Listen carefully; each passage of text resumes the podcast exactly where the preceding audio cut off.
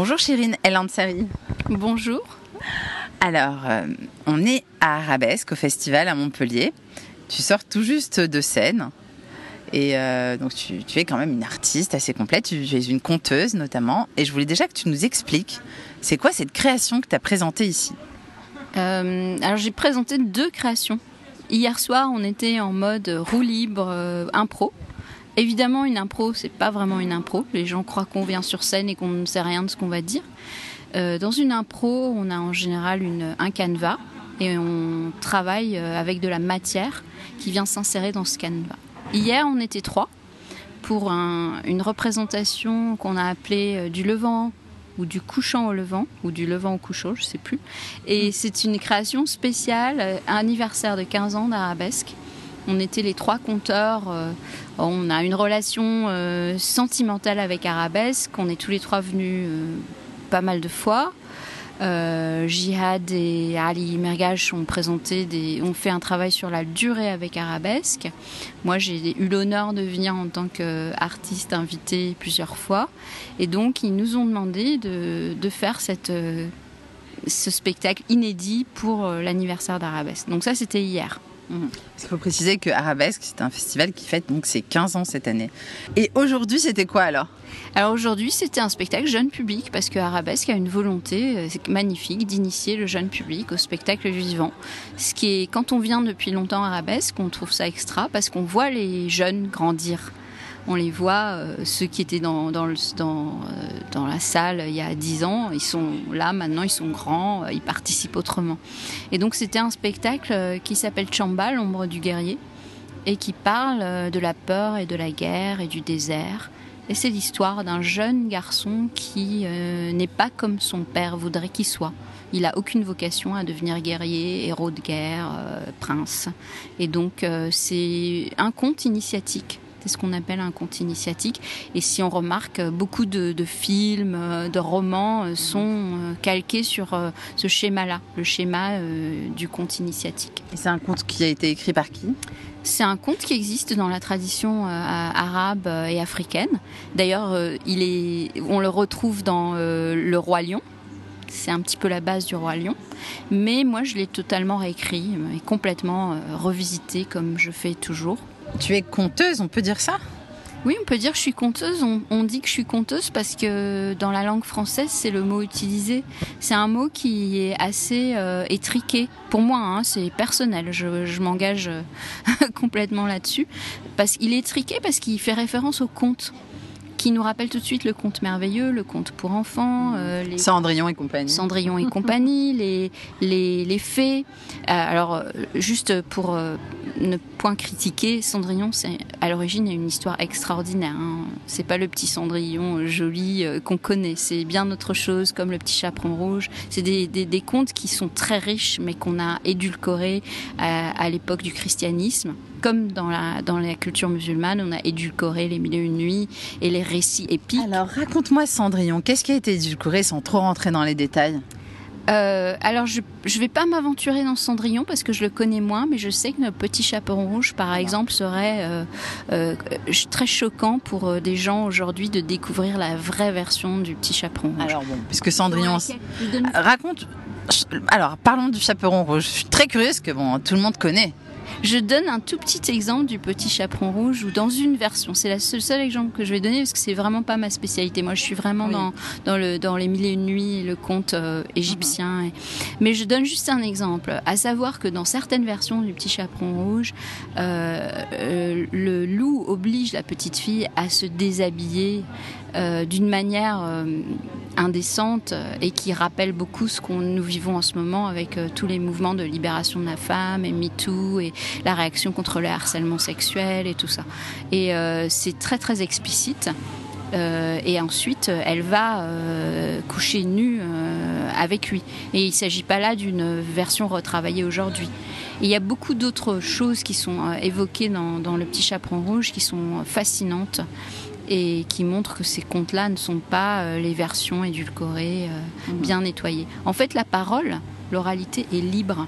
À partir du moment où euh, le conte et le récit ont dû euh, euh, être transmises par, à travers l'écrit, ils ont souvent été transmis par des gens qui, qui étaient des gens des moralistes ou des moralisateurs et qui se disaient tels, qui se mhm. voulaient tels. Et donc qui nettoyaient, on va utiliser ce mot, euh, les histoires de tout ce qui pouvait choquer la morale euh, bien pensante. Et, cette transition justement euh, avec ces versions épurées, elle s'est faite quand?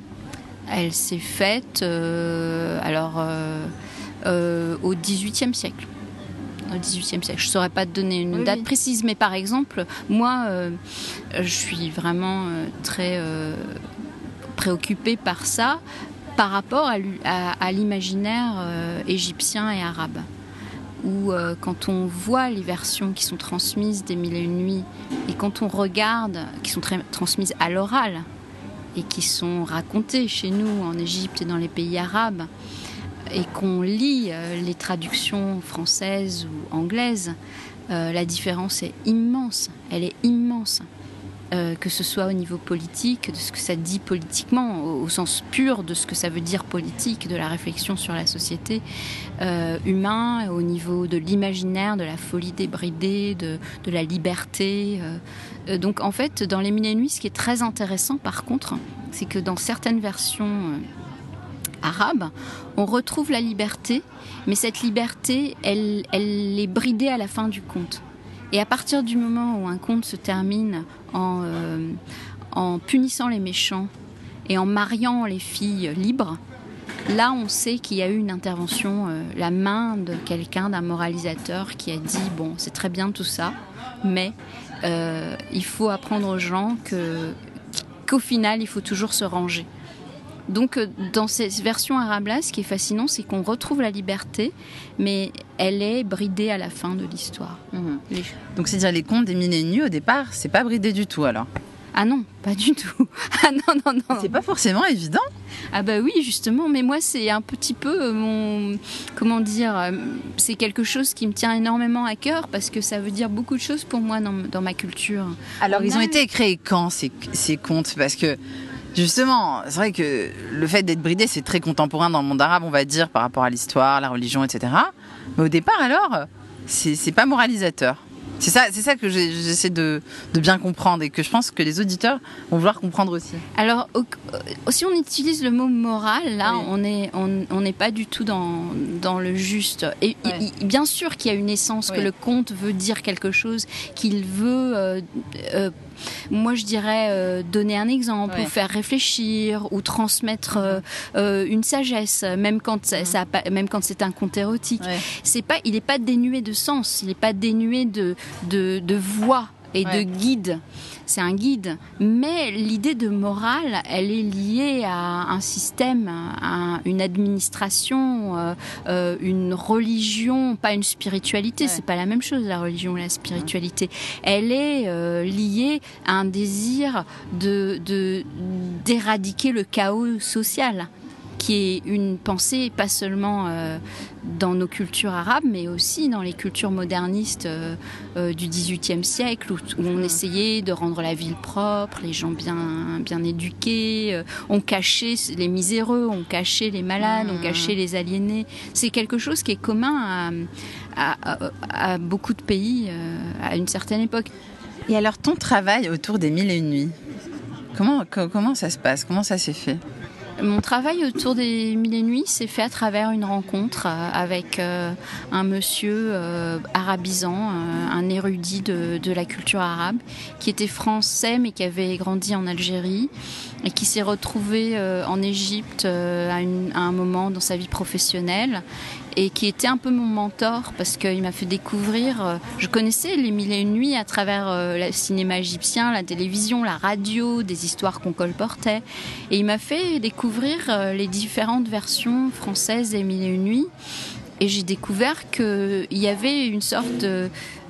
comme si c'était pas la même, la même œuvre d'un côté, il y avait les mille et une nuits chez nous en Égypte, et puis ce mot qu'on utilisait souvent pour faire référence à beaucoup de choses, la beauté, euh, le chaos, euh, euh, le faste, le luxe. Et puis il y avait Les Mille et une Nuits qui avaient influencé la poésie, la littérature et l'art euh, international et français particulièrement d'une époque.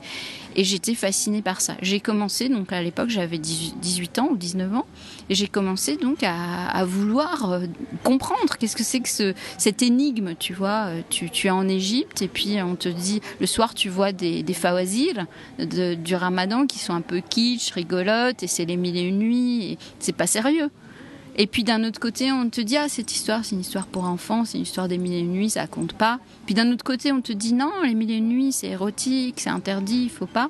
Puis d'un autre côté, on te dit mais les plus grands poètes, les plus grands artistes se sont inspirés de cette mmh, œuvre. Mmh, mmh. Moi, les mille et une nuits, tu vois, c'est Sherazade par exemple.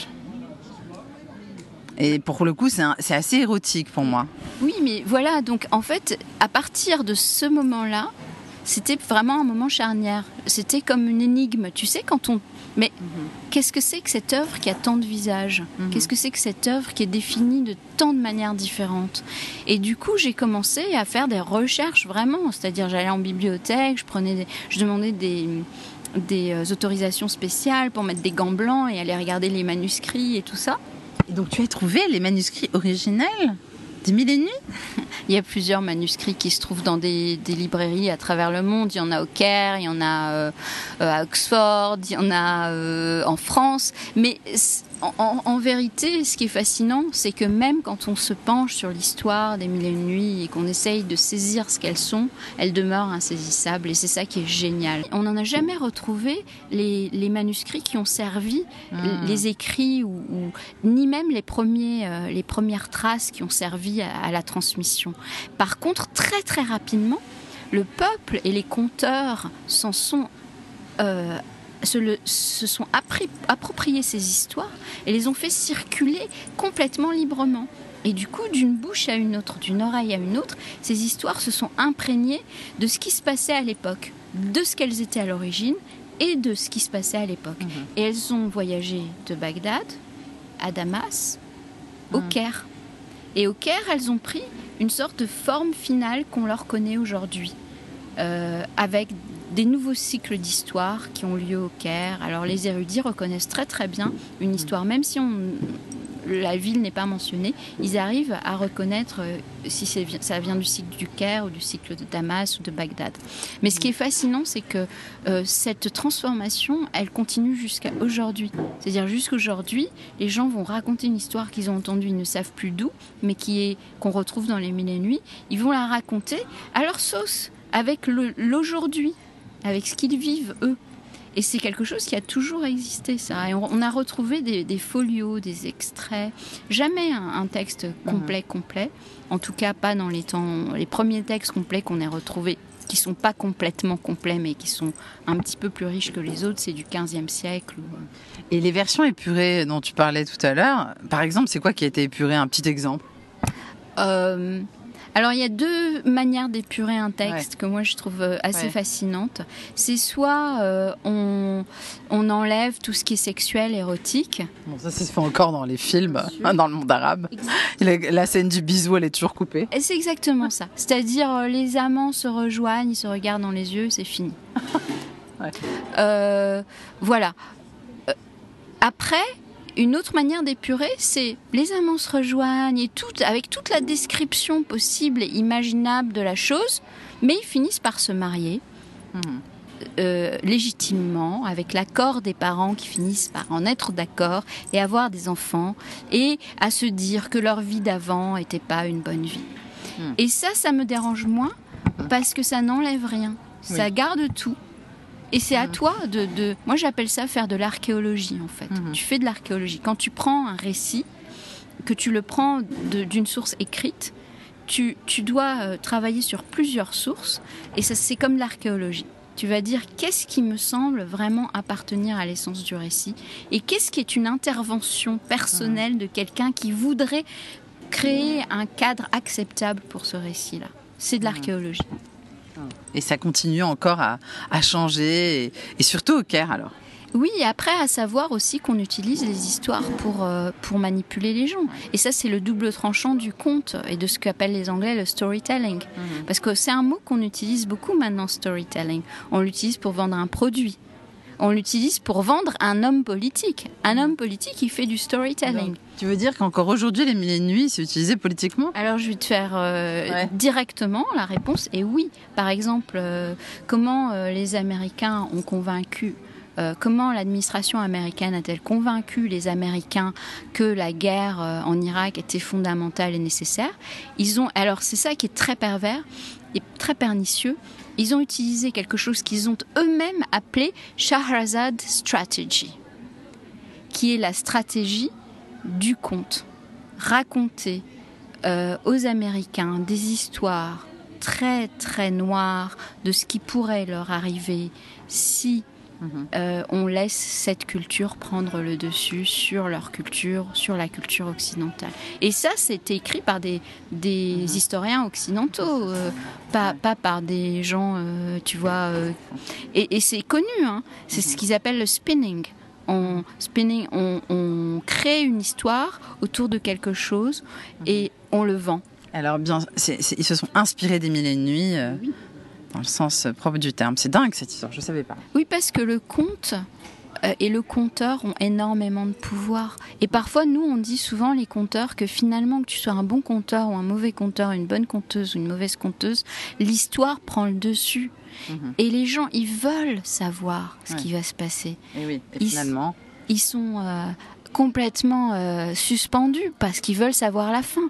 Mhm compter, c'est, ça peut hypnotiser les gens et c'est très facile de manipuler. Donc c'est vraiment euh, une responsabilité immense pour un conteur que d'être conteur. Euh, la parole est très puissante. C'est, ça peut être une arme aussi. Et donc il y a une vraie conscience de ça aussi dans, dans les pays euh, où il y a une dictature. Et, et, parce que aussi l'oralité, on peut pas censurer un texte écrit oral. On peut censurer l'écrit, mais on peut pas censurer l'oral. Et donc, toi, tu fais des conférences sur les mille et nuits. Est-ce qu'on peut, on peut te retrouver quelque part dans ces prochaines semaines, ces prochains mois? Alors là, euh, mon calendrier, il est en suspens. J'ai plusieurs dates, mais elles sont, c'est des dates ici ou, là à Lille, à Paris. Euh. mais il suffit de faire Chirine El Ansari, je vous assure, hein, et ça donne tout de suite les liens sur les pages différentes. Qui a, c'est, pas compliqué. Mhm. Est-ce que tu as un mail peut-être? Oui, j'ai un mail et j'ai même une mailing list. Donc euh, Chirine, C-H-I-R-I-N-E, point, E-L, point, A-N-S-A-R-Y, arrobase, at gmail.com. Parfait, merci beaucoup Chirine pour cet entretien euh, vraiment intéressant sur euh, les mille et nuits et sur les contes en général. Moi, ça m'a appris beaucoup de choses et je suis sûre que les auditeurs aussi. merci à toi. Merci, bye bye.